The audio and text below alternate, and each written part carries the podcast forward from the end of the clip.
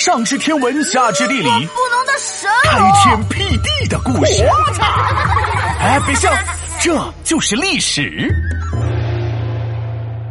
王羲之题字卖扇，金牌促销员。我是一个粉刷匠，粉刷本领强。我要把那天字格刷得满框框。哎，闹闹，你这是干嘛呢？给本子刷油漆啊？刷什么油漆呀？我这是练毛笔字儿。我们老师说了，作为一个中国人，一定要写好毛笔字儿。这可是国粹。呃，因为老师说的没错。不过，有你这么拿毛笔的吗？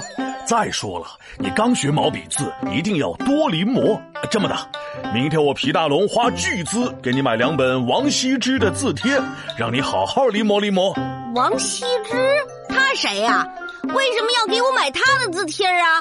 这王羲之可不得了，写字写的特别好，人称书圣的书法家，东晋时期的大国宝。啊，写个字儿还能成为国宝呢？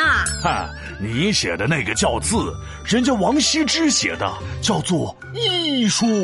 王羲之对书法的影响力不仅延续到了今天，还影响到了国外。像日本、韩国这些东亚国家都知道王羲之的书法，所以你说叫他的字是国宝，是不是名副其实？天哪，这个王羲之也太厉害了吧！那当然，在晋朝，王羲之写的字就相当于钱。你现在出门就算不带现金，也得带上个手机扫码转账吧？人家王羲之出门只要带上个笔就可以了。嗯，我不信，他又不是神笔马良，需要钱了，难道画一个钱就变出来了呀？你还别不信，有一回王羲之出门遛弯儿，那是张开腿大步迈，心情好的是不赖。突然碰见个老太太，拿着扇子在那儿卖，一百的扇子卖一块，你说奇怪不奇怪？这个老奶奶也太不会做生意了吧！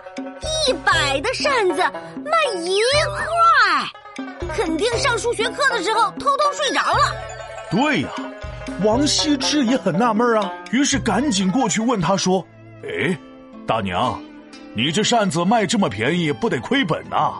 老太太说：“哎呀，我也不想啊，小伙子，你看，嗯，我这卖一块都没人要，哪敢卖贵呀？”说着说着。老太太哽咽住了，小伙子，你不知道，大娘有病要吃药，贫穷不是一两年，全靠卖扇来挣钱。今天扇子不卖光，明天雪上还加霜，风餐露宿睡街头，眼泪哗哗往下流。啊，这个老奶奶也太可怜了吧！你想想，这王羲之是谁呀？那可是书圣，除了字写得好，人品必须也得棒啊。于是王羲之二话不说，当场就在每把扇子上写了五个字，那是风格平和自然，笔势委婉含蓄，形态求美见秀。呃，翻译成白话就是漂亮啊！哎呀，你喷我一脸。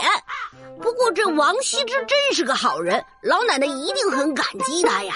什么感激？那是相当崩溃呀！老太太那是哭得更惨了。小伙子，你这是干啥呢？嫌我吃的苦还不够啊？咋的？吃的苦中苦，方为人上人呐？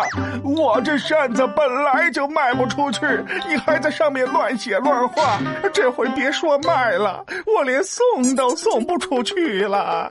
这这老奶奶不识货呀！是啊。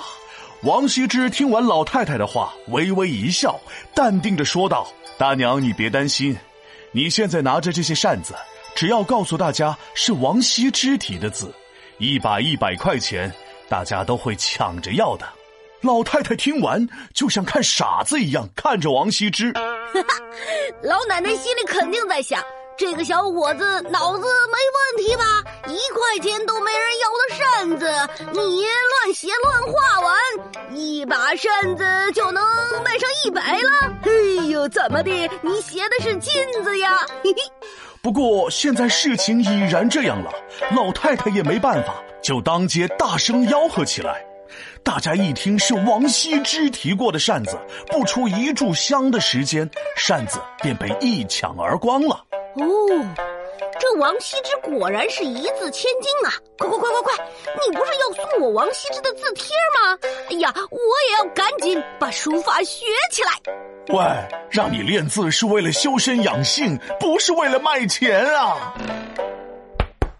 皮大龙敲黑板，历史原来这么简单。